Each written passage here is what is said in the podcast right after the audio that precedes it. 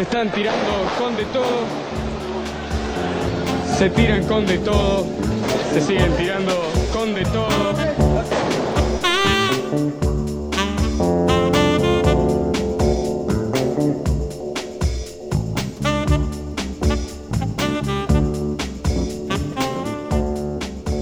Bienvenidos y bienvenidas a Con de Todo. Esta es la segunda emisión del podcast. Muchas gracias a todos los que nos escucharon la vez pasada. Por ahí se dice que fueron más de 600 personas. Hoy dice que fueron más de 600.000 personas. Así que es un número entre, entre esos dos valores. Estamos muy contentos. La Estamos verdad, muy no- no contentos. esperábamos esa repercusión. No está chequeado igual, inchequeable. Eh, ¿Quién, inchequeable, tiene, pero- quién tiene ese valor? Pero tenemos que agradecer, igual, no importa. Ciertos miembros de, de la producción ya están pidiendo cosas. Dicen que, que uno pidió todos rocklets verdes. Da ¿Viste igual. Como pide Miley Cyrus, dicen que pide esas cosas. O Igual lo bueno es que algo que se pidió de episodio a episodio fue un micrófono como la gente. Eh, Y trajimos dos. Hoy tenemos dos. Muy así bien. que muy bien. Espero nos escuchen un poco mejor. Y esta vez tenemos dos invitados de lujo. Tenemos a Martín Gontownikas, Casi, el, pero estuvo el famoso Gon- Gontownikas. Tantos años, lo tenía que decir. Eh, y a Caro Haddad, Haddad, muchas gracias por venir a los dos. Un poco lo tiramos en Twitter y es, y es uno de los, de los temas que, que más nos pidieron. Este típico eh, work-life balance. No quería decirlo en inglés, así que lo voy a traducir, que es, el, el- digamos, cómo poder tener un buen balance entre la vida personal y el trabajo. Eh, les contaba antes de- del aire a los chicos que un amigo médico me decía que estaba burnout, pero yo no iba a entender porque es algo de los médicos. Claramente no, es algo que pasa en todas las profesiones, pero la nuestra es un poco particular a veces porque a algunos nos toca viajar, eh, a otros nos toca un ambiente donde a veces o es muy machista o lleno de hombres, o lleno de hombres muy jóvenes que no tienen hijos eh, ni familia. Eh, a mí me ha tocado trabajar con, en muchos ambientes distintos, eh, con gente, bueno, gente más grande, gente más joven, gente con hijos, gente con mascotas que tiran cervezas como recién. Eh, entonces, está bueno a veces levantar la cabeza y, y poder charlar un poquito sobre, sobre qué estamos parados y qué podemos hacer para mejorar y para, para pensar un poquito en qué condiciones estamos hoy en día frente a, a las distintas vidas que puede llegar a tener cada uno, ¿no? Y también preguntarnos un poco si el ámbito en el que estamos de- del ambiente del software está preparado para que uno pueda tener una, una vida feliz y saludable eh, y a la vez trabajar en, en su profesión, ¿no? Así que bueno, bienvenidos, muchas gracias. Si quieren presentarse un poquito, cuenten su nombre, colegio, eh, ¿cómo se dice? ¿Cómo era? ¿Nombre, colegio? Nombre de colegio. ¿Nombre, colegio nada Sí, más? sí, así Bueno, es. feliz domingo. Eh, yo soy Caro Haddad, eh, yo me gusta mucho la tecnología. Mi colegio es el Nacional de Buenos Aires. Eh, trabajo en tecnología hace varios años. Fundé una organización que se llama Chicas en Tecnología. eh, y arranqué como programadora y pasé por distintos roles como manager de equipos. Hoy estoy trabajando como consultora. Así que, bueno, muchas gracias por invitarme. Estoy contenta de estar acá. ¿Y cómo, cómo entraste al mundo? ¿Cómo se te ocurrió empezar a programar o entrar al mundo de la programación? medio de casualidad, lo cuento siempre. Yo estaba en el, en el secundario y había muchos temas que me interesaban. Siempre quise como que mi profesión tuviera un impacto positivo en la vida de alguien, pero la verdad que llegué a, en, mi colegio sexto año y no sabía del todo qué quería hacer. eh, entonces hice un test de orientación vocacional. Bueno, malísimo, en fin, pero eh, ¿Para qué te digo? No, no sé, me dio como, bueno, sí, temas eh, relacionados a, a lo exacto. Sí, ya sé. sé, Ah, no, que es ambiguo. Claro. Me, me gusta ya matemática. y me iba bien en. Claro, no me dio nada muy conclusivo, pero la persona que me estaba como dando la devolución, le dije, bueno, y bueno, ¿qué puedo estudiar? Y me dice, las carreras que conoces no te interesa ninguna, así, ¿por qué, por qué no, no investigás acerca de las carreras de las que no sabes nada? Eh, y ahí empecé a leer sobre algo que se llamaba sistemas y computación y demás. Yo no había programado nunca, había tenido informática en primer año en el que veía Word, Excel y esas cosas. Así que me puse a investigar, me puse a hablar con gente eh, y me acuerdo que empecé a hacer los, los ejercicios de algoritmos 1, de, Ah. de entrar a la página de- del departamento de computación, una materia de algoritmos 1, me pareció re interesante, eran unas cosas con bolitas y no sé qué, me pareció re divertido y dije, ah, bueno, capaz viene por acá, empecé a hablar con personas y todo y la verdad que me gustó mucho, pero llegué a la tecnología de re mil casualidad y eso tiene que ver bastante sobre por qué fundamos Chicas en Tecnología, para que no le pase eso a, Ujú. a más gente. Es un lindo camino. Como de alguna manera tuvo que haber una exploración, tuvo que haber un incentivo, tuvo que haber un montón de cosas. Obviamente, en este caso particular, tuya. Así que creo que cuando uno tiene referentes o uno tiene quizás ejemplos tan cercanos, es más complicado poder entrar y justamente hecho, está bueno esto de facilitar el camino a los que vienen de atrás. Creo que es interesante. Yo tengo el camino puesto, pero antes, eh, yo soy Martín Gontaunicas. A pesar de que a mi mamá no le gusta, todo el mundo me dice Gonto, porque ella dice que Martín es hermoso, pero bueno, agua y ajo. Eh, Parece que Martín es hermoso porque dice que sos, sos vos hermoso. ah. No entendiste. Yo estudié en Ort, pero el Ort de pobres, Ort Yatay. Eh, fan de Ort. Eh, quiero que mi hijo vaya a Ort o hija. Em, yo empecé a programar al revés. Yo empecé a programar cuando tenía 11, 12 años. Empecé, con. De hecho, programé en Argentum Online cuando era chiquito, Visual Basic 6, me acuerdo. Y después otros juegos de programación. Estudié sistemas en UTN. Y a mí me pasó lo contrario, que fue que hice un repo open source que se hizo conocido, llamado Rectangular. Y ahí me di cuenta de que me gustaba, era más divertido hacerlo conocido que programarlo en sí. Y ahí dije, ya fue esto la programación. ahí me pasé al, al lado oscuro, que le digo yo. Eh, me pasé a marketing y producto. Y ahora hago, estoy como VP de marketing y producto en OutZero. Y mm, nada, no sé qué más decir. Oxero es esa compañía, no sé si escucharon en la radio, donde hay una especie de parto que se está dando y uno de los, de los locutores dice, nació el nuevo unicornio. esa publicidad es como, es como bizarra, pero bueno, me parece divertido. Yo creo que me invitaron solamente por eso, porque no sé qué voy a hablar de work-life balance. Para mí es la publicidad del unicornio nada más. ¿Cómo se vive como un unicornio? claro. Con un cuerno. Cuac. Eh, Caro, vos hablas un poco de como la idea de cómo traer gente que no está en el ámbito de la programación o que no conoce tanto eh, a este mundo. ¿Y vos, vos crees que estamos preparados o, o que la industria está preparada para traer gente nueva? ¿O está receptiva, rechaza? Porque hay mucho, digamos, hay mucha idea de que se, necesita gente y la industria dice, che, hace falta gente. Eh, pero es como, o sea, ¿estamos haciendo todo lo que de- deberíamos hacer? ¿Crees que se puede mejorar? Para mí, y de hecho ahora siendo madre de un nenito de nueve meses, eh, creo que hay diferentes barreras que tenemos que ir pasando en el mundo de la tecnología. Eh, no tiene que ver con la maldad intrínseca de los lugares, pero creo que, creo que son espacios que nacieron hace relativamente poco tiempo eh, y medio de burbuja. Eh, es como bastante común ver gente bastante clase media alta, blancos, eh, todo resuelto, trabajando en el mundo de, la, de la tecnología, incluso estas cosas, como hay muchos espacios en los que estudiar programación, estudiar sistemas no llega, no es una opción, no es una posibilidad, ni hablar de, de las mujeres, un espacio tradicionalmente masculino y eh, donde falta bastante para la inclusión, y como madre, creo que también es una industria en la que estamos, eh, todavía faltan algunos pasos para hacer las cosas más, más simples, no solamente para las madres, sino para la gente en general que tiene gente a cargo. Un compañero mío, por ejemplo, tiene al padre a cargo y también se le Wow. complican las mismas cosas que se me complican a mí, viajar, eh, no sé, algunos días tengo que trabajar de casa, esas cosas. eh, y son cosas que no vivimos tanto en nuestro mundo porque, porque esa gente no está formando parte de nuestros espacios. Una discusión hace poco que eh, tiene un poco que ver con lo que decías vos de cómo esta burbuja de gente de clase media, media alta, que es la que muchas veces tienen más facilidad, ¿no? Porque, bueno, fue un colegio donde le enseñaron programación o qué sé yo. Eh, una, una discusión parecida en, en internet sobre los founders de los emprendedores, ¿no? Como creo que fue Paul Graham que me dijo, no, cualquiera puede ser emprendedor.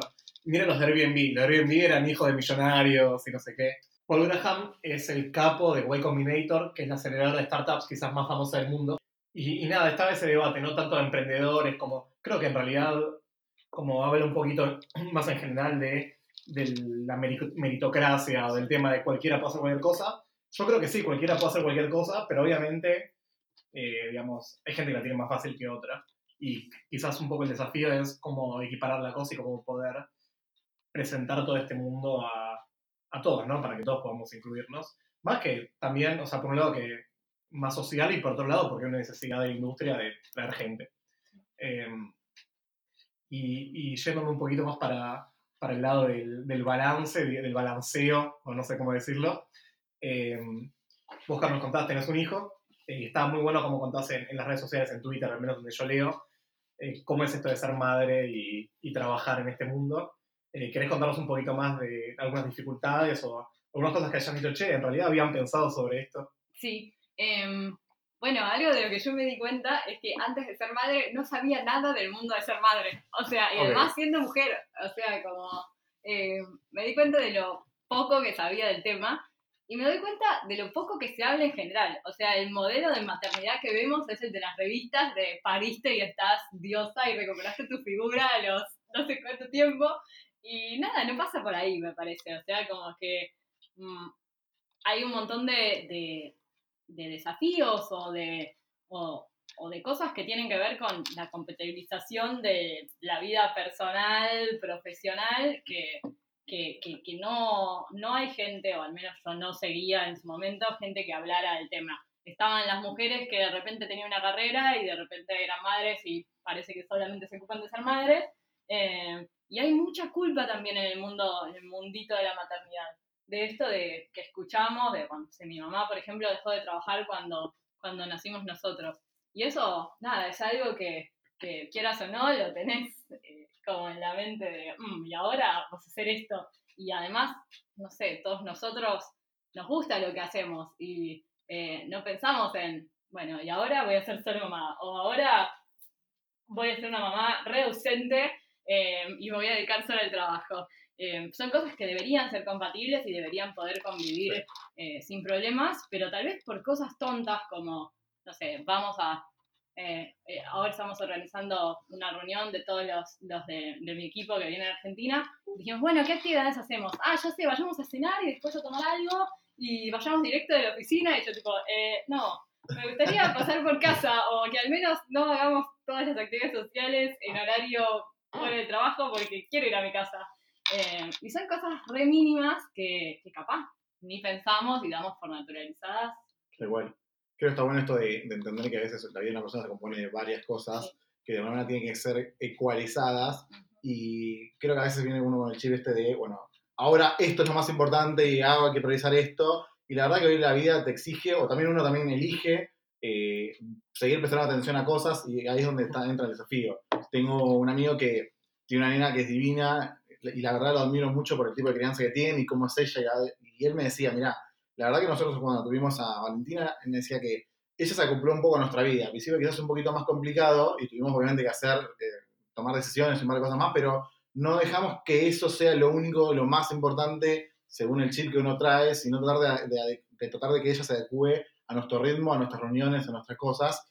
Y hoy es una vida que disfruta, no sé, está, estamos, nos juntamos hasta tarde, o vamos hasta el lado, hacemos actividad, no es una, chica que disfruta eso, que está metida, pero tiene que ver con una decisión o determinación de, de- las personas, o de los padres en este caso, eh, que están, pero no sé, a mí me gusta ese ejemplo. Tengo también un compañero de laburo que la, la verdad amo esa relación que tiene con su nena y demás, y es un tipo que labura un montón, entonces tiene que ver, o tiene que haber algo, eso es lo que yo trato de agarrarme en algún momento cuando me toque ser padre, decir, che, esto tiene que pasar porque quizás los ejemplos que uno tiene es donde vos te volcás a una cosa eh, y lo demás, bueno, termina desprioриzándose al punto que después decís, bueno, ¿qué hago, no? O por lo menos eso es lo que uno vio o, o percibe desde otro lado.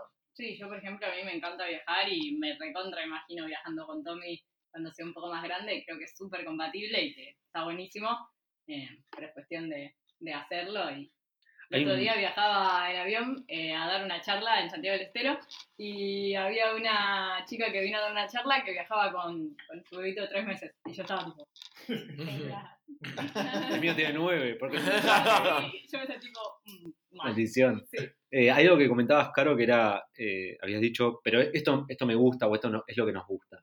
Y justo estábamos hablando con el conde, eh, fuera del aire, eh, y hablamos, tipo, eh, creo que en nuestro contexto, en el contexto de Haití, de Haití, donde de alguna manera en la mayoría de los casos, eh, capaz es más una vocación o lo hacemos porque nos gusta, empecé a los 11 años, como decía Gonto, eh, lo descubrí y me di cuenta que me apasionaba, y es, es diferente ese escenario donde es algo que te gusta o te apasiona, eh, como para poner un, un stop o equilibrarlo, ¿no? ¿Cómo, cómo le decís, che, pará, tengo que parar algo que te gusta y te apasiona? O sea, ¿por qué voy a dejar de hacer algo que me gusta y me apasiona?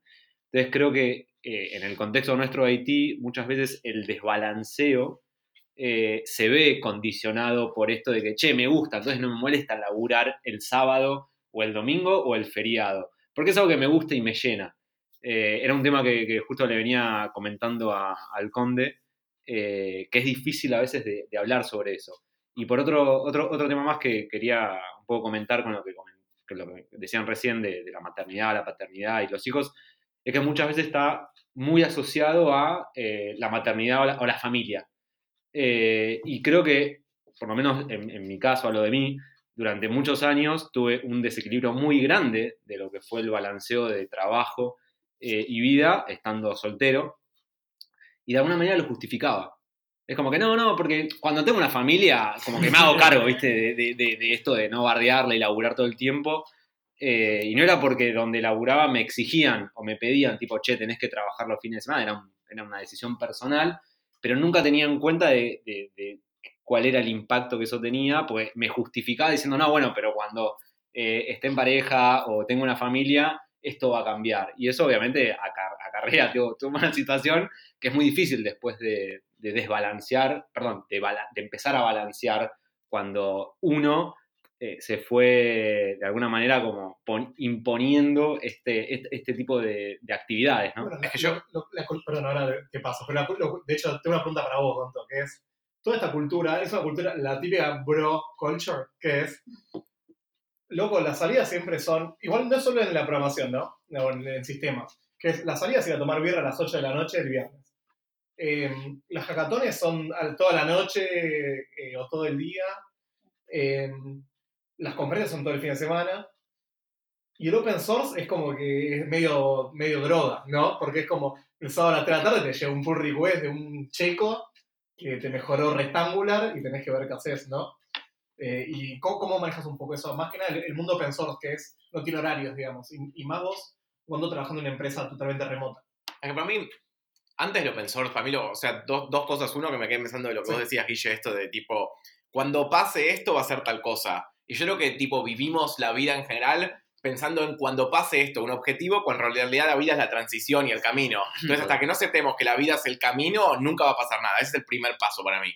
Y después, la segunda parte del segundo paso es esto de que, por más de que me encante el trabajo y me encanta lo que hago, el trabajo nunca va a ser lo más importante. De hecho, está probado que lo más importante son las relaciones humanas. Hay una charla buenísima en TED que se llama The Power of Vulnerability, que habla de una mina que es matemática y analiza de dónde viene la felicidad.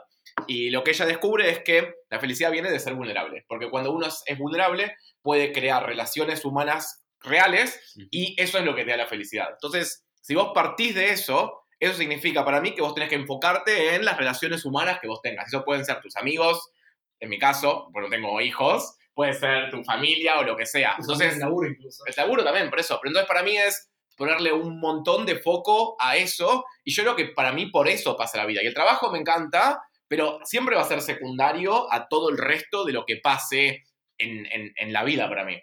Y después con respecto a esto de sí, open source, que esto, que lo otro, para mí es difícil eh, hacerlo. Yo lo que hacía, por ejemplo, antes cuando trabajaba freelance, era tenía un día por semana que era open source. Entonces yo sabía que ese día por semana no iba a trabajar en otra cosa, salvo hacer open source. Y después lo otro, o sea, yo creo que, por ejemplo, más para mi trabajo de ser VP, que mucho es relaciones, hablar con gente y hacer que las cosas pasen, ir a tomar la birra o ir a hacer algo, es tipo súper importante. Y algo que yo muchas veces hago, de hecho, es ponerme en el calendario, por ejemplo, ir a hablar con gente.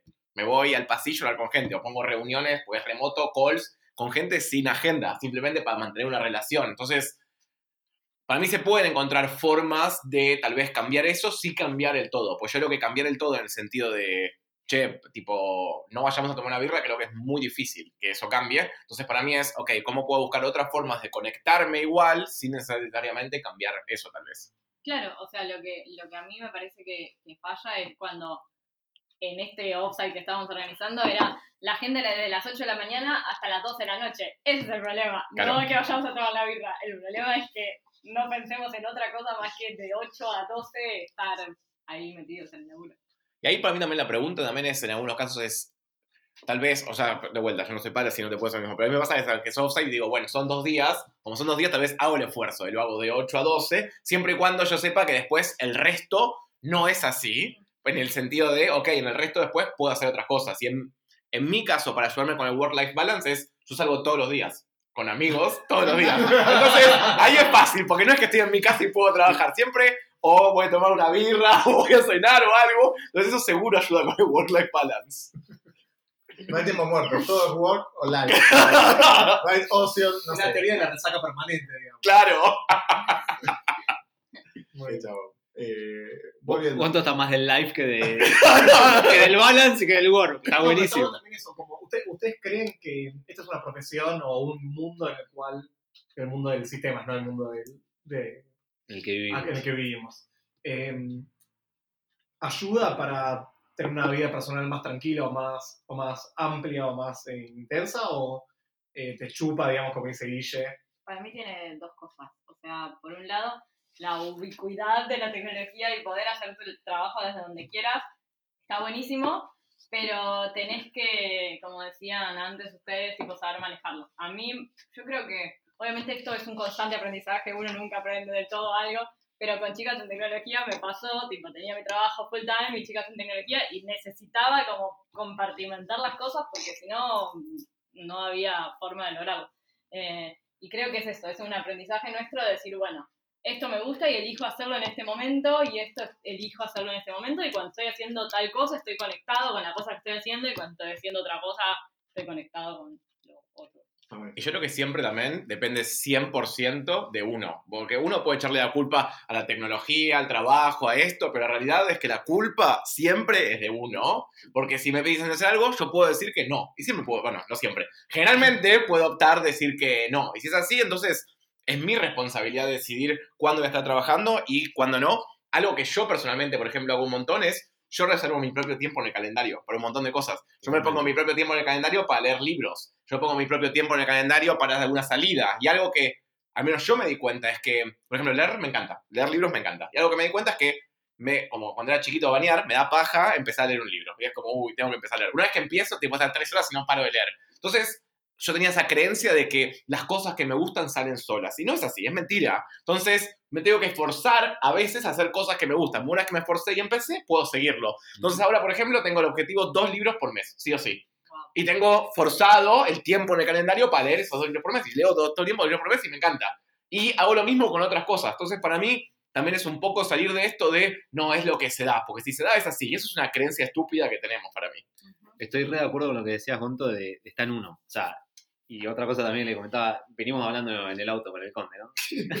Eh, es, está, muchas veces está en uno, en cómo es y cómo se toma las cosas, eh, porque de alguna manera es uno el que eh, balancea o, o dice que sí, que no, y cómo justifica. O sea, creo que muchas veces tendemos a justificar eh, algunas decisiones que tomamos, que después nos podemos arrepentir o no, pero está en cómo somos nosotros. O sea, creo que es clave en cómo es cada uno y cómo enfrenta eso. Eh, y, digamos, yo le decía al conde, yo soy el ejemplo de lo que no hay que hacer, o de alguna manera me, me- como que pude darme cuenta de un montón de cosas que hacía que dije, che, loco, esto no, no sé si estaba tan bueno. Eh, las volvería a hacer y capaz que cuando tenía 20, 22, sí, obvio. ¿Por qué? Porque te, te da la cabeza, te da el cuerpo, tenés energía y un montón de cosas. Ahora a los Eh, 50. Hoy a los, no, hoy a los 30, eh, Ah. 31, ya me doy cuenta como digo, uh, bueno, no sé si me da el cuerpo como para, no sé, yo dormía cuatro horas, ponele. y tipo, porque estaba todo el tiempo, viste, haciendo cosas. Y dormía cuatro horas y ahora digo, no, necesito mi tiempo para descansar realmente la cabeza, que por más de que cuando dormís es cuando más se activa, eh, es como, bueno, no sé, estar en un estado de me voy a dormir, ¿viste? Antes era como me quedaba dormido programando, literal, o en el sillón, ¿viste? Y, y- y está en uno como empezar a, a ver esos cambios que se van disparando por di- diferentes cosas. Es que para mí una forma de hacer eso es pausando. Yo siento que la vida, el mundo en el que vivimos genera ansiedad y la ansiedad es vivir en modo automático, sin parar, sin pensar, sin saber qué hacemos, sino que seguimos con el flujo y con la inercia. Algo, por ejemplo, que a mí me ayudó mucho para eso es pausar, porque cuando pausás puedes reflexionar sobre si lo que hiciste estuvo bien o no. Y algo que yo hago ahí, por ejemplo, es, yo cuando empiezo el día, escribo en base a todas las reuniones y las cosas que hacer, cómo creo que me voy a sentir y cómo creo y qué creo que voy a pensar. Cuando termino el día hago lo mismo y voy para atrás y veo cómo me sentí y cómo pensé en cada uno y lo comparo. Y en general lo que yo creía que iba a pensar y lo que yo creía que iba a sentir nunca es lo que iba a pasar. Respecto a cada tarea que el Cada tarea que tengo tanto del trabajo como en la vida personal. Y después lo comparo. Y en general ahí eso te ayuda por un lado a darte cuenta de que lo que asumimos en general es incorrecto y nunca es así. Entonces nos ayuda a aceptar un poco más que lo que sentimos lo podemos, va a pasar porque no va a ser así probablemente lo que pasa. Y después por otro lado yo todos los viernes me pongo una hora y media a la mañana de reflexión. que me voy con llave y 400 pesos por si me roban, porque no quiero que me maten y siento que si no me van a matar. Pero bueno, me voy con llave. Claro. o sea, 400 pesos, no con plata. No, 400, ese es el número, es ese. Voy con eso y voy una hora y media a reflexionar sobre la semana. A ver si podría haber hecho algo distinto, mejor, peor, lo que sea, para ver si puedo cambiar la semana que viene en base a lo que hice cada, lo que reflexioné después cada día. Ok, quiero, quiero hablar de dos cosas. Primero, el día de Gonto de tener 35 horas, 30 horas, no sé cuándo tiene su día. Eh, quiero meterme en esa burbuja. O cuando la una. Bueno, él ahora está laburando, porque está tomando birra, está- por lo que dijo, ¿no? Y el segundo tema que creo que es un poco lo que sale de lo que dijo Guille Gonto es es un acto consciente y si uno justamente no es consciente de lo que primeramente qué tipo de balance quiere no lo va a poder lograr nunca. No se da por osmosis no se da así. Bueno, eh, creo que es algo que va saliendo y que creo que a veces esto esto de parar ayuda a eso decir che cómo quiero cómo quiero vivir cómo quiero qué quiero disfrutar más qué quiero a qué quiero dedicarle tiempo y más hacer una planificación ya sea desde de empezar a decir que no desde empezar a empezar a hacer cosas dejar de hacer cosas eh, y que creo que es justamente interesante y después, bueno, por eso se dan este tipo de cosas de planeo algo, veo cómo salió, qué puedo mejorar, porque evidentemente a veces no nos sale naturalmente y evidentemente hasta que no lo, no lo pongamos en orden no va a pasar. Sí. Eh, ahí justamente se meten un montón de temas, de hecho hay cosas que, dijiste vos con respecto a esto de que muchas veces lo que uno piensa no es lo que uno termina pasando, es parte de otra charla que estaría bueno tener en un momento, pero que, que si no el tema creo que, es importante esto de, uno ser más consciente y, y tratar de trabajar para esa ecualización, porque nadie lo va a hacer por vos, todo el mundo te va a decir, te va a llamar la atención, todo el mundo te va a querer algo de vos, todo el mundo va, está hecho todo a nuestro alrededor para esto, capturar nuestra atención y si nosotros no hacemos algo al respecto, eh, vamos a, a quizás sufrir ese desbalance y no disfrutar quizás de las cosas que a veces decimos que queremos, pero que no, No y, y sumo a eso y contar lo que necesitamos o cómo nos sentimos a otros. Porque los otros no lo van a, no lo van a adivinar, eh, no sé, no le vas a poner una cara, o sea, eh, el otro no sabe lo que vos necesitas a menos de que vos se lo digas.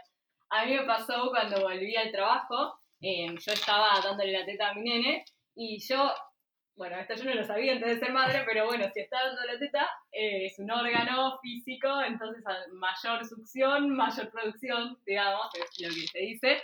Eh, entonces yo cada tres horas tenía que ir a, a- al lactario de mi oficina, que soy privilegiada de tenerlo porque en la mayoría de los casos no existe y la mujer tiene que ir al baño y sacarse en el baño lo horrible, antihigiénico y malísimo que es. Eh, pero bueno, yo tenía el privilegio de tenerlo. Eh, y los primeros días me pasaba, uy, pero no tengo tiempo de ir al lactario, qué mal este trabajo. Y dije, "Mm, momento, nunca, mis compañeros no deben saber que yo tengo que hacer esto, voy a contarles. Ah, bueno, genial, y ahora los pongo en el calendario, tipo, cada tres horas tengo una media hora de caro lactario y ya está. Y no pasa nada, eh, bueno, pero, pero bueno. tenemos que decir lo que, lo que necesitamos y lo que, y lo que sentimos, porque si no, imposible Yo- lograr nada. Yo muchas veces siento que con la gente que reporta a mí, soy su psicólogo, porque los ayudo con estos temas de tipo, no tenés que asumir, tenés que en realidad decir qué es lo que te pasa, porque el otro nunca va a adivinar. Y hay un montón de cosas de, para mí, de ese estilo. Y después con respecto a lo que decías vos, esto de tipo, ¿cuándo tenés el tiempo? Tipo, es un bias, un cognitive bias humano, esto de que creemos que las cosas son más o distintas de lo que son. Y por ejemplo, la actividad de tomar una nota de qué vos siento y pienso durante el día son 10 minutos a la mañana y son 10 minutos a la noche. ¿En serio no tenés 20 minutos por día para hacer algo que después te va a ayudar? Ir en meditar, medito todas las mañanas, 10 minutos también. Calculen cuánto tiempo eh, miran Twitter. O, o Instagram, exacto. Sí. Totalmente. Eh, Hay eh, una cosa más. sí. Hay algo que está, está muy interesante, lo decía Gonto, que parece a veces como decir, ah, bueno, qué fumado, qué loco, esto, ah, está meditando, está loco. Eh, porque muchas veces el, el tema de, de cómo balanceás el nivel de vida, y, perdón, en la vida y el laburo, está, o, o lo pensamos como estás laburando, ¿no? Es como que agarraste la compu y te pusiste a programar. Pero hay todo, hay todo un- un- hay toda una película, todo un tema que pasa por nuestras cabezas. Que es decir, vos estás viendo una peli, pero estás pensando en laburo. Entonces, el hecho de poder relajarse, de encontrar el espacio para meditar, por ejemplo, a mí me habían enseñado a hacer ejercicios de respiración para meditación eh, por un tema de ansiedad. Porque también el tema de, tengo la reunión mañana y, y, viste, estás pensando como todo el fin de semana en la reunión que tenés el, el lunes o en lo que tenés que entregar. Y para mí eso, que es algo capaz que no, no es tan, porque nadie te ve que estás laburando, o sea, si estás con tu pareja, con tus amigos, con tu familia, no te ven que estás laburando. Es el meme de qué piensa mi mamá que hago. Totalmente, ¿viste? Pero vos estás, que te está, te está, digamos, te está quemando la cabeza eh, cosas del laburo. Entonces yo creo que eso también está bueno como ver de qué manera, si les ha pasado, o digamos, qué, recomiendan, creo que lo que decía Gonto, meditar ayuda un montón, a mí me ha ayudado bastante. El tema, bueno, tipo, necesito mente en blanco, ir a correr, por ejemplo, a mí me sirve mucho ir a correr, eh, y es algo que empecé a hacer en el último tiempo, eh, como para decir, tipo, pongo un punto y aparte. Y a partir de correr es como me tengo que concentrar en la respiración, por eso me sirve esto de la meditación. Eh, que es un tema también que no es tan hablado, porque es lo que está pasando adentro de cada uno. ¿no? Sí, y también está bueno eh, pensar un poco sobre, digamos, eh, gente que escucha también es, mientras el gato está tratando es, eh, está bueno también, me, me gustó mucho lo que dijeron de eso de parar, digamos, hablamos de, bueno, parar, pensar lo que me va a pasar el día, tratar de compartimentar, incluso difícil a veces porque la pose, digamos, yo estoy laburando, estoy programando y tengo un navegador y es como, tengo Twitter ahí, tengo WhatsApp, tengo los mensajes, como a veces es difícil compartimentar, pero también estoy escuchando a veces gente que tiene a cargo gente. Y lo que pasa mucho en nuestra industria es que nos pasó a muchos de nosotros es, de repente estás programando, de repente tenés cinco personas a cargo y no te entrenaron para ser manager, tipo, vos sabías programar. Eh, bueno un poquito con lo que contaste vos y estaría bueno que, que un poco entre todos de qué puede hacer uno como manager o como referente o como persona más experimentada. Eh, sí, es verdad, es verdad que uno tiene que decir lo que piensa, pero no todo el mundo tiene la capacidad de decirlo. Entonces, ¿qué consejo le podemos dar a, o qué piensan que alguien que tiene gente a cargo eh, puede hacer para justamente como pinchar un poquito para que salgan todas estas cosas? Bueno, para mí, primero, informarse. eh, así como yo no hice antes de ser madre. ¿Cómo Pero- que no? No hay impulso que te llega por correspondencia. eh, Cuando llegó de París, la, claro. Lo digo en manual. Eh, algo que me parece es que muchas veces eh, con esto de, bueno, y si no me lo vas a decir, yo como manager al principio decía, bueno, y esta persona debe estar bien, si no me va a decir que está mal. Y como, no, no tenés que asumir eso, porque la persona, tal cual, tal vez no se siente cómodo, tal vez no le diste el espacio, tal vez no le preguntaste, o sea, es tu responsabilidad como persona que tiene una posición ¿sabes tu jefe malísimo antes? Exacto. Tal vez no sabes si vos vas a escucharlo o no. eh, entonces me parece que voy a hablar del tema de la maternidad. A mí me gustaría que las personas que están en un rol de ser manager o tener una posición de, de toma de decisiones se informen acerca de qué son las necesidades de una persona que vuelve de, de licencia por maternidad y paternidad en el mundo en el que tenemos el privilegio de tener licencia por paternidad, que no es el caso en la mayoría de los casos, pero qué necesita una familia cuando eh, se reintegra el trabajo. Ujú. Eh, esto de los espacios de lactancia, qué pasa con los viajes, qué pasa con, con la decisión, es un poco lo que hablábamos antes. Estaría buenísimo que, que uno realmente pueda elegir si quiere viajar, si quiere quedarse y participar a través de videoconferencia de lo que sea que está haciendo el equipo, eh, pero que no implique una penalización o una necesidad de tener voz encima como padre, teniendo que compatibilizar todo. eh, encima entrenar a tu manager para que pueda ser un buen manager para padres. Eh, estaría bueno que, que- Y, hay ciertas ar- armas de doble filo. La otra vez hablábamos, dijimos, bueno, dejamos para otro momento porque era un tema largo, que es las vacaciones ilimitadas. Ujú. Que bueno, yo por lo menos no estoy tan, digamos, no estoy de acuerdo, pero me parece que a veces tengo que dejar las cosas claras. Eh, me pasó en otros laburos que escuché, yo tampoco soy padre, pero no, vos tenés el hijo y volvés cuando quieras. Y la persona que está del otro lado es como, bueno, ¿qué es cuando quiera? Eh, o, o andate de vacaciones cuando quieras y volvés cuando quieras. Entonces, quizás muchas veces está bueno dejar claro cuáles son las expectativas del laburo también para que uno, cuando se tiene que tomar una licencia por cualquier motivo, por paternidad psiquiátrica o, o uno se quemó o lo que sea, entender un poquito como cuál es la expectativa del trabajo eh, a la hora de uno tomarse una licencia. Te puedes poner guidance para mí. Por ejemplo, nosotros tenemos vacaciones ilimitadas en Observo, pero el guidance es, estaría bueno que mínimo tome tres semanas al año. Bueno, pero eso, es un súper claro. que ¿no? Por eso, entonces para mí, meter algo de guidance por un lado, para mí está, está buenísimo. Y después, para mí, después con respecto a lo de managers que decías antes, para mí hay distintas cosas. Es como, uno es, la gente en general no dice lo que le pasa, no dice lo que siente, no dice lo que piensa. Y eso por un lado. Y por otro lado es, todos asumimos y todo lo que asumimos siempre está mal, porque siempre vemos una foto. Esas para mí las dos bases de, de todo. Con lo cual, yo lo que hago es dos cosas. Uno es, con todos mis direct reports, tengo una... Perdón, reportes directos, ¿no? Sí, con La todos- gente que, a la que vos le reportas. No, la que te reporta él. Eso. Tengo una vez por semana una meeting que es tipo de estatus, o sea, que me cuentan qué es lo que está pasando, pero una vez por mes creo hay una reunión que es una hora, que es un momento artificial para que me digan qué es lo que pas- les pasa. Entonces pregunto tipo cómo se sienten, qué cosas les gustaría estar haciendo que no están haciendo, qué cosas no están haciendo que les gustaría estar haciendo, si tienen algo de feedback para mí y cosas así. Cosa de crear un espacio artificial para que hablen porque la gente no habla. Y para mí una buena medida de eso es, si no me sentí incómodo en ningún momento de la reunión, fue un pésimo one-on-one, para mí. Para mí es clave en algún momento haberme sentido incómodo, porque tipo es incómodo hablar de, de esos temas. Entonces para mí, eso por, por un lado. Y por el otro, lo otro es hacer preguntas claras. Porque, por ejemplo, algo que vos haces tipo, ¿cómo te puedo ayudar? Y tal vez hay, hay cosas muy simples, como por ejemplo, una es, ¿te puedo ayudar? La respuesta siempre es sí, no, porque es un bias. En cambio, yo te pregunto, ¿cómo te puedo ayudar?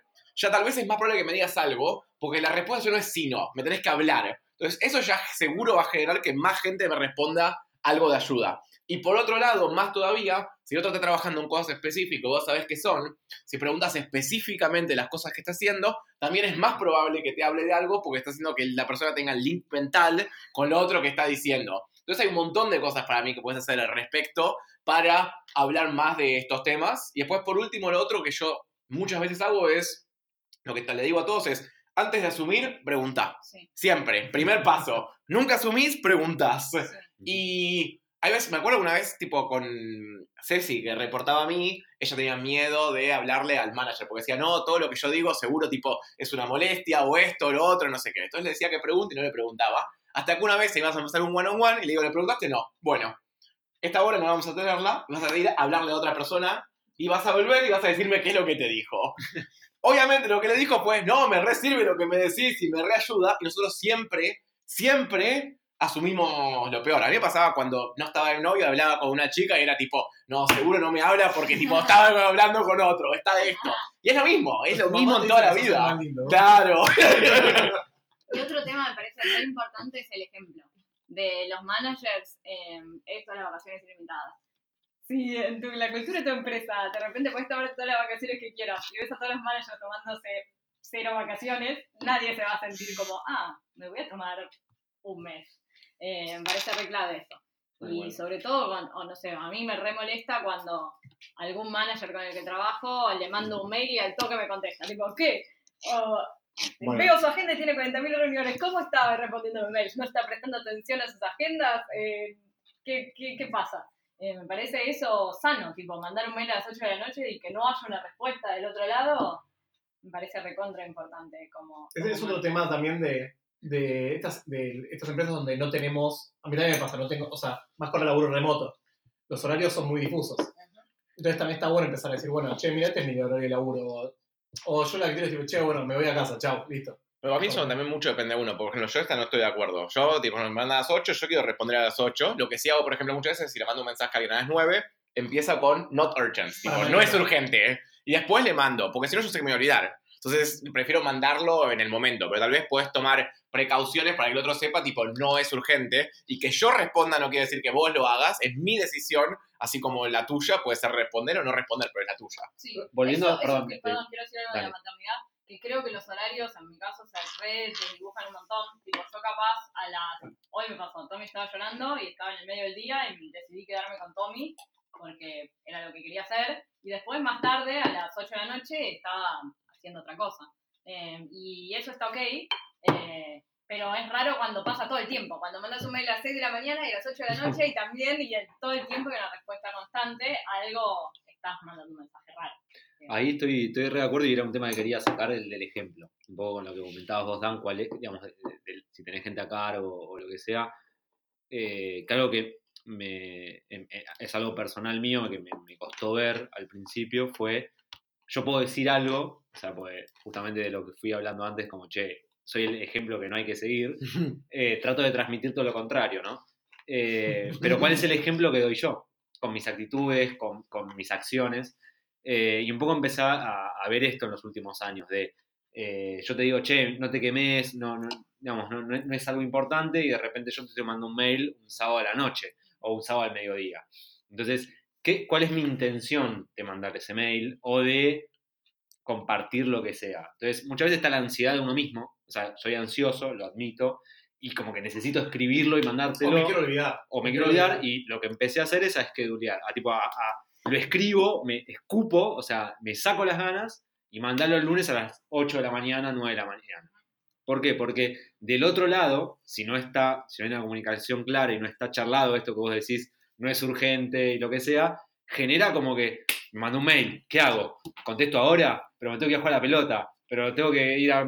Entonces se genera una situación muy tensa, porque me, digamos, me- ha pasado, en el que no sabes cómo reaccionar. Y si no hay una buena comunicación en el equipo o, o con los líderes y demás, genera en el otro una situación que estuviste todo el fin de semana estresado porque si contestabas, porque contestabas, y si no contestabas, porque no contestabas.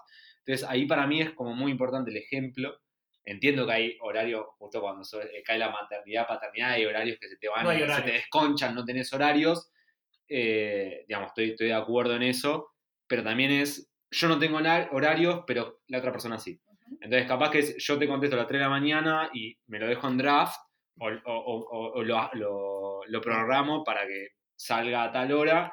Justamente, o como dice Gonto, tipo, pongo en el. digo, no hace falta que me contestes ahora, ¿viste? Como dejarlo bien en claro. Para mí eso es importante, porque si no es esto que digo, estás todo el fin de semana maquinando y capaz que te fuiste a la costa o te fuiste a- al cumpleaños de alguien y estás como ahí pasándola como el orto pensando en eso. Otra al- cosa, uy, voy a decir una otra cosa que hago. em, sacarle, es polémico lo que voy a decir, sacarle Mm. las notificaciones a todo en el teléfono. No, no, no, no es por Nada, bueno. No, Yo, lo hago los fines de semana porque no puedo más. si no, me Yo muero. lo hago, ahora los volví a aprender y estoy sufriendo, pero era muy feliz cuando no tenía notificaciones de nada, tipo ni de WhatsApp, ni de mails, ni de nada, de forma tal de yo acceder a WhatsApp cuando quería, cuando... Vos lo controlás, no te Sí. controla vos. No, las sensaciones, yo soy un súper adicto a todas las notificaciones. Lo peor es cuando te das por día y te das cuenta, che, no pasó nada. Pero también hay después, yo, por ejemplo, yo lo que hago es, algunas desactivo y otras no. Por ejemplo, WhatsApp las tengo, Instagram y Slack no, pero a su vez mi celular nunca vibra ni suena. Con lo cual no me Sí. puedes llamar por teléfono, nada, bueno. porque es solamente asincrónico y tal vez esa es una base para... Bueno, Para eso es- empezar. no sé, por ahí vos que tenés un hijo decís, che, bueno, yo quiero, si le pasa No algo, puede quiero no saber. Claro, A mí me pasa lo mismo con respecto a eso. Es como. eh, Si al perro, tu perro le pasa algo. yo dije a toda mi familia: no me llames si tengo una emergencia porque mi celular no suena nunca. También. Para tipo, mí ese es el error igual. Yo lo ¿eh? mismo. Yo digo, yo mato las notificaciones, pero si hay algo urgente, me vas a llamar. Bueno, y te voy a atender. pero es que para mí no. Si hay Ok. urgente, anda otra persona. No, boludo. Tengo cinco hermanos. eh, tengo cinco hermanos, mi mamá puede llamar a cualquiera de los otros cinco. Claro, bueno. y están más cerca. Sos muy egoísta. No, pero la verdad es esa, justamente, tipo, tengo muteada el mail, WhatsApp, eh, las redes sociales y demás, así que entro cuando quiero. Pasa que también antes las tenía muy en la pantalla de inicio, así que también las saqué de ahí. Pero creo que me ayuda justamente esto a ordenar un poco más, pero yendo al work-li- work-life balance, a veces no simplemente el tema está en el laburo, sino justamente en la demanda hoy de la gente de tu atención. Es, a veces la gente te manda un mensaje y quiere responder ya, tipo, en cualquier momento, en cualquier lugar, y si no es como, se pone mal, se Y pone eso- triste, se pone loca. Lo peor de todo es que eso se trasladó al mail, que es lo que vos decías, Caro. Si te mando un mail, No el, urgente, el ¿no? mail es asincrónico. Claro. Es, no, Pero sí, por eso para mí es un es tema para que de no me lo contestes al toque. No, que estamos tan contaminados de que si me hablaste respondo. A mi viejo le No, pero, algo pero para mí, es- pero más... mandaban, le mandaban urgente, ¿viste? Y lo contestaba cuando era urgente. Después se dieron cuenta que contestaba y siempre le mandaban urgente. Urgente. ¿Qué comemos hoy? Urgente. Pero para mí es una educación simplemente porque, o sea, yo creo que uno está en su máximo potencial cuando uno es genuino. Entonces yo creo que, tipo, yo voy a ser mi mejor yo si yo soy yo. Y yo ser yo significa te voy a mandar un mail a las 8 de la noche, 10 de la noche, 2 de la tarde, depende del día. Y eso no va a cambiar, en Pero mi caso. Pero en mi caso sí está, por eso, en mi caso sí está la educación de el resto sabe cómo soy yo y yo les mando, no es urgente, no me tenés que responder ahora o lo que sea, porque yo no quiero cambiar mi comportamiento en base a eso, pero tampoco espero que cambie el del otro. Y no te enojas si el pibe te No, obvio que no. No, no, eso no. Es simplemente yo no quiero cambiar el mío porque yo soy- sí creo que mi máximo potencial está en ser yo. Pero yo lo que creo es que quizás en un... Porque, digamos, esas son relaciones quizás muy uno a uno que uno puede tener. Quizás en un trabajo estaría bueno empezar a tener unas re- ciertas reglas explícitas, ¿no? Diciendo, che, mira, acá si alguien te manda un mail de sábado a la, a la noche, no importa, hasta el lunes no lo veas. Eh, quizás esas cosas están súper implícitas. Y, y la pregunta que quisiera hacer a, a los dos, y bueno, y a todos en realidad es... eh, nosotros, bueno, en general tenemos como... Va, al menos en mi caso tuvimos buenos jefes o gente con buena onda, gente joven muchas veces, que está más relajada. Pero ¿qué pasa cuando, o gente joven, o cualquier, o vieja, lo que sea, eh, te es un jefe que, o una empresa donde no pasan estas cosas? Em, ¿Cómo puede ser uno donde, no sé, un sábado noche te piden ya contesta esto y, y pasa, no una vez, sino varias veces? Digamos, ¿Cuál es el consejo además de, bueno, andate, levantar las valijas? Que por suerte dentro de todo es un ámbito donde, es un rubro donde sobra Desde trabajo. privilegios y... Exactamente. Todos son pruebas burgueses, pero bueno, como eh, ¿qué consejo le pueden dar a alguien donde está en un ambiente donde no pasa estas cosas? Tu jefe no te pregunta qué te pasa, eh, o no te puedes controlar, o, o estás al- todo el tiempo arriba de la computadora. se habla. Tipo, eh, creo que a veces justamente uno se imagina la respuesta y en esa situación hasta capaz que puede llegar a pasar, pero creo que hasta a veces, a veces uno no, explayar- no, no hablarlo, no charlarlo, no procesarlo y quizás a, a- a veces explicar por qué, eh, no se va a dar. Siempre dicen, bueno, no ya lo tenés, pero creo que a veces es, es sano esto. Eh, Es más que eso para mí. O sea, uno cree que cuando uno es manager tiene que manager, hacer management solamente para abajo. Eso no es la vida real. En la vida real yo hago management para abajo, para arriba y para los costados. Con lo cual, mi trabajo como direct report o reporte directo de alguien es hacer manage up. Es también manejar para arriba. Con lo cual, si alguien viene tres veces y me pide algo de fin de semana, le digo, che, esta es la tercera vez que me estás pidiendo. ¿Cuál, sería, ¿Cuál va a ser mi expectativa de cuán seguido me vas a contactar los fines de semana? ¿O cómo va a ser? Con lo cual, para mí, uno no puede esperar. Esto también pasa mucho, de que nosotros esperamos que las cosas funcionen bien, no esperamos esto, las cosas no funcionan bien, la vida es, las cosas son, hay que aceptar la realidad, y está en uno cambiarlo. Con lo cual, mi trabajo es hacer manage para arriba, no es, ah, no, no, yo no voy a hacer nada porque mi jefe tiene que ser mejor. Tu jefe es el jefe que te tocó, las cosas no van a cambiar, lo tenés que aceptar y actuar, nada más. Algo que el otro día leí un libro eh, se llama como Unconditional Responsibility, no sé cómo traducirlo, pero responsabilidad Incondicional. incondicional. Eh, tipo, hacerte responsable por las cosas que te pasan y que les pasan a los demás y tomar acción para las cosas. Eh, y sobre todo si, porque no podemos eh, negar que es muy difícil hacer esto. Tipo, sos capaz, alguien nuevo, te estás sintiendo mal, ir a hablar con tu manager que lo ves como un extraterrestre y decirle esto. Pero tal vez el compañero de ese manager le puede decir a su compañero, che, mira lo que estás haciendo. Y, y- y está bueno eso, tipo decir, "Mm, voy a preguntarle a la persona, me parece que esto está pasando, eh, sobre todo si estás en una, posibilidad, en una posición de comodidad, de hace tiempo que estás en la empresa o bueno. tenés, estás en una posición de liderazgo y, y tratar de, de ayudar ahí. Es Y aparte la gente cada vez está en general más desconectada de qué es lo que le pasa. Yo estoy tipo súper filosófico hoy. De qué es lo que le pasa. Sí, qué es- Gon- Gonto vino Ravi Shankar. Ravi Shankar la tecnología. está re desconectada de qué es lo que le pasa, qué es lo que siente, por qué. Y yo creo que el primer paso es eso, es tipo conectarme con qué es lo que me pasa y qué es lo que estoy sintiendo y actuar en base a eso. Y lo otro es esto de que tipo uno quiere que las cosas sean de cierta forma, pero la base es aceptar las cosas como son y son así. Entonces, vos puedes hacer algo para cambiarlo, hacelo. Si no puedes hacer nada para cambiarlo, bueno, jodete, no hay otra. O cambiar de empresa o lo que sea. Pero para mí, la base empieza de aceptar la realidad tal y como es en vez de como debería ser. Está bueno. Terrible. Algo que, hici- que dijimos antes de arrancar fue que cada uno tiene una opinión. Así que Conto el estoico.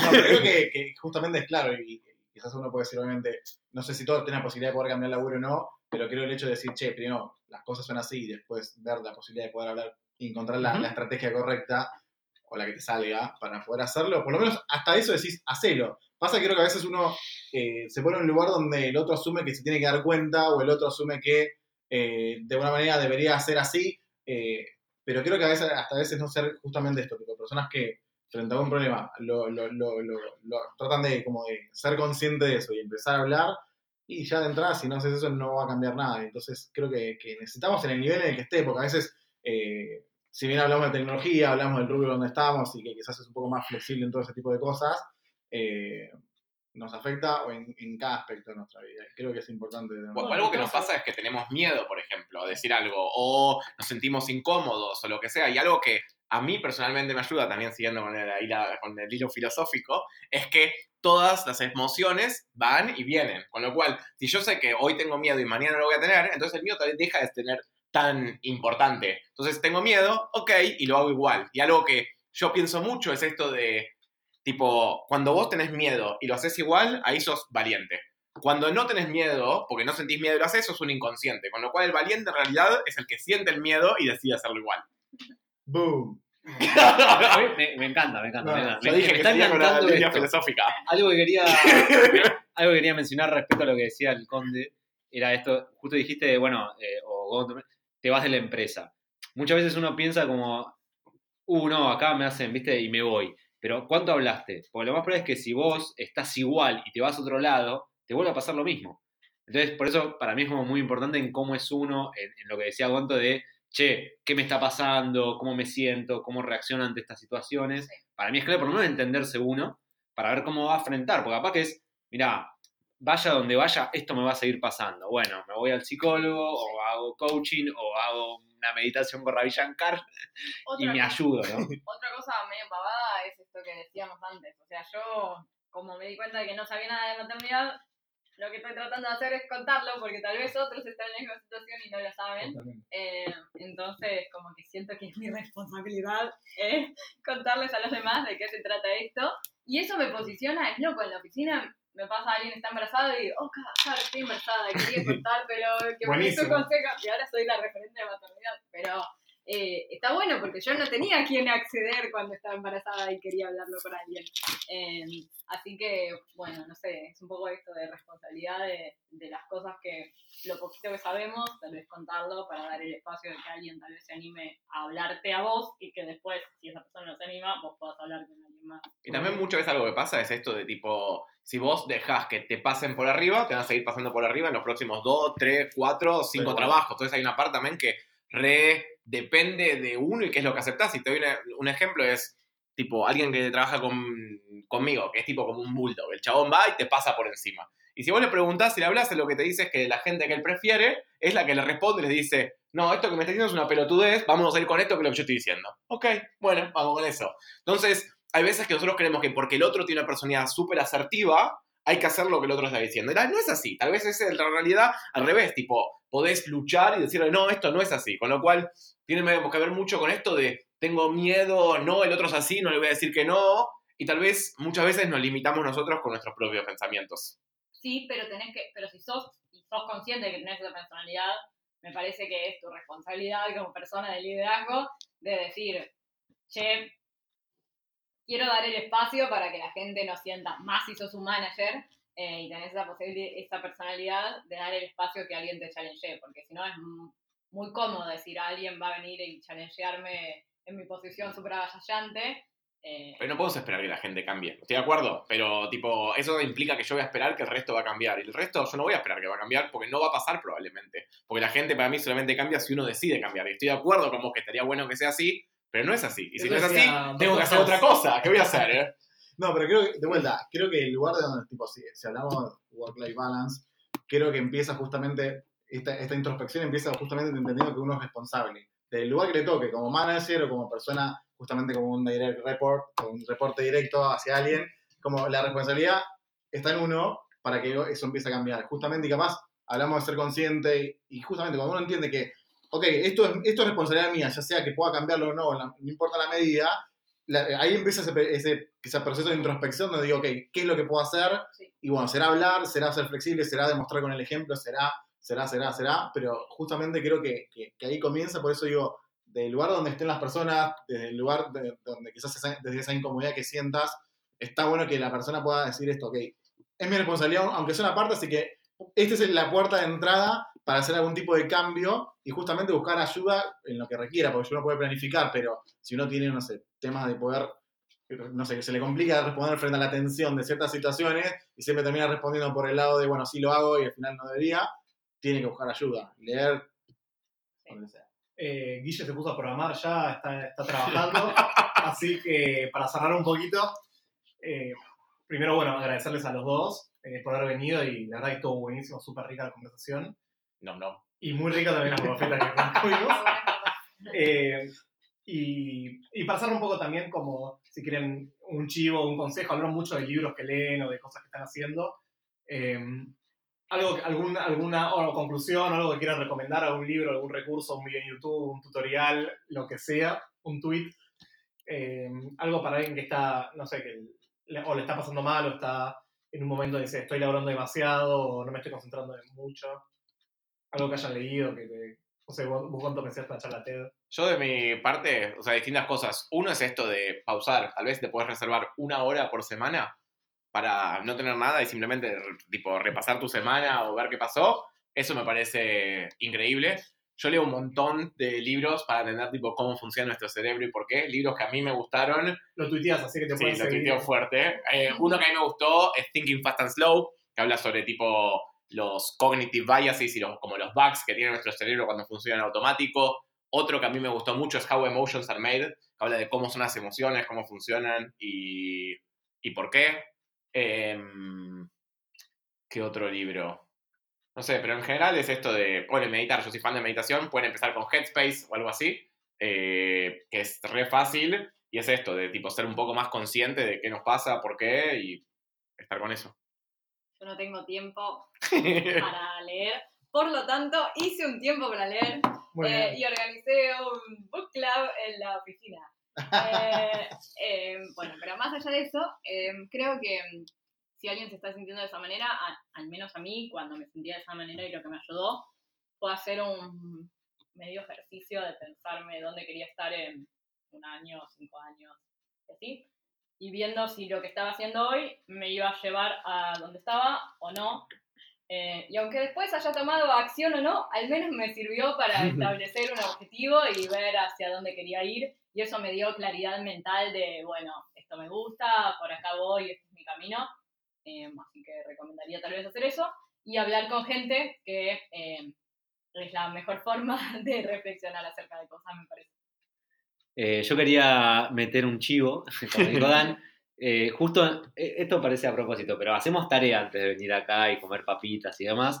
eh, y encontré un recurso que se llama workresponsibility.org, que está muy bueno porque es una colección de recursos, o sea, posts, videos, charlas TED y demás, de cómo manejar una vida saludable o un balance saludable eh, en el contexto del trabajo.